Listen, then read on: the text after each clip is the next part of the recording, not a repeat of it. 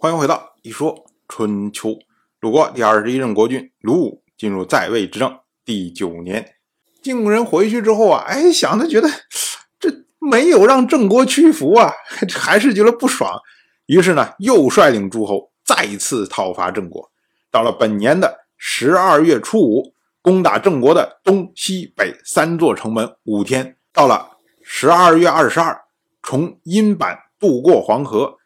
侵袭郑国，驻扎在阴口，然后呢撤军。郑国的公子郑家他就说：“这个时候啊，晋国可以攻击，军队长期在外，而且疲劳，他们只想着撤兵，我们攻击他们必能大胜。可是呢，郑国的公孙郑舍之他说不可以呀，说我们已经是在盟誓上已经耍赖了，那现在晋国愿意主动撤兵。”我们再去打他，万一打赢了怎么办呢？那以后就真的没完没了了。再说晋军终于要回国了，那么鲁武呢就去送晋国的国君晋州。那么晋州呢就在黄河边上设宴款待鲁武。当时呢问起了鲁武的年龄，那鲁国大夫季孙树他就回答说：“杀随之会啊，寡君出生。”晋州掐指一算呢。就说哦，原来已经十二岁了，说正好是岁星运行一周天的时间。我们要说啊，这个杀随之会啊，是在十一年前的秋天，那现在呢已经是冬天了，所以呢算起来，鲁武应该是十一岁多一点但是古人呢说岁数的时候，说了都是虚岁，也就是你只要过了十一岁，哎，就是十二岁了。而晋州所说的这个岁星啊，指的就是土星。古人呢将周天分为十二次，认为呢岁星一年运行一次，那么十二年呢正好满一周天，所以呢称十二年为一星中。用这种方法来纪年，被称为岁星纪年法。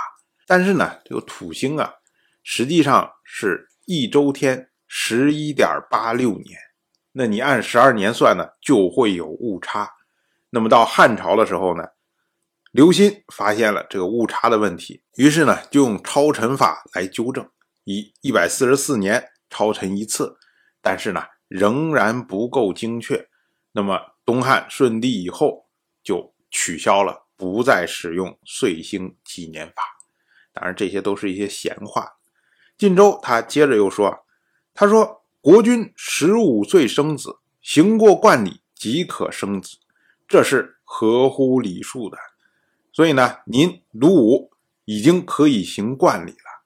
那你们这些大夫怎么还不准备行冠礼的用具？我们要说，古人是十二岁就行冠礼，行冠礼呢就代表成年了，然后呢就可以娶妻生子。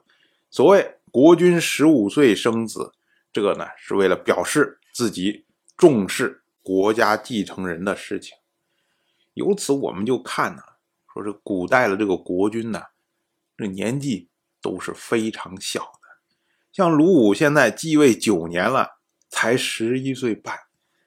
这个晋州呢，口气说了挺大，但实际上呢，他也不过才二十四岁而已呀。不管怎么说呢，哎，晋州人家是霸主。人家吩咐说：“哎，你可以行冠礼了。”那鲁国这边马上就要有所表示。鲁国大夫季孙树他就回答说：“他说国君行冠礼，必须以罗响之礼开始，以金石之月节度，在祖宗的祭庙中完成。那如今寡君在外，没有条件举行，所以呢，请容我们经过兄弟国家的时候，借地举行。”季孙树所提的所谓“罗响之礼”啊，“罗”就是灌的意思，是将配合香料组成的酒洒在地上，然后呢，让受祭的人闻到香味儿。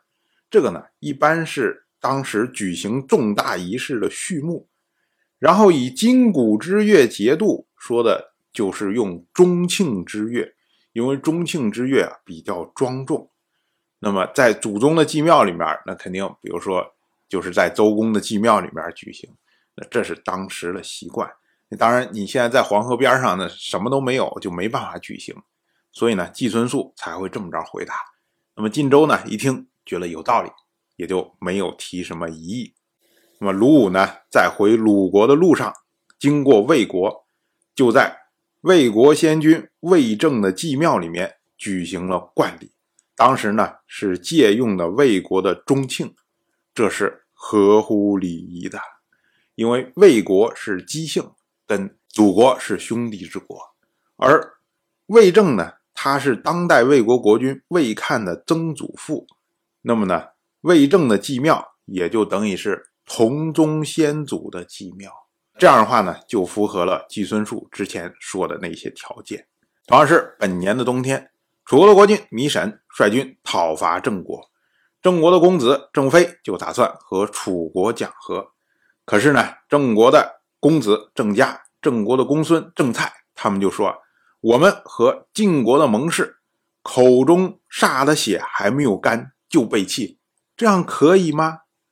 我们要说啊，郑国本来和晋国盟誓就是敷衍的，那晋国后来又反复的讨伐郑国。那这个盟誓其实本来就意义不大，所以呢，郑飞和郑国的公孙郑舍之他们说啊，我们的誓言就是唯强是从。如今楚军来了，晋国又不来救援我们，当然是楚国为强了。那如果誓言有效的话，我们当然是为楚国侍从啊。何况要挟的盟誓没有实质意义，神灵都不会降临。神灵只会因为诚信降临，因为诚信是言语的凭证，是善良的主体，这才能吸引来神灵啊！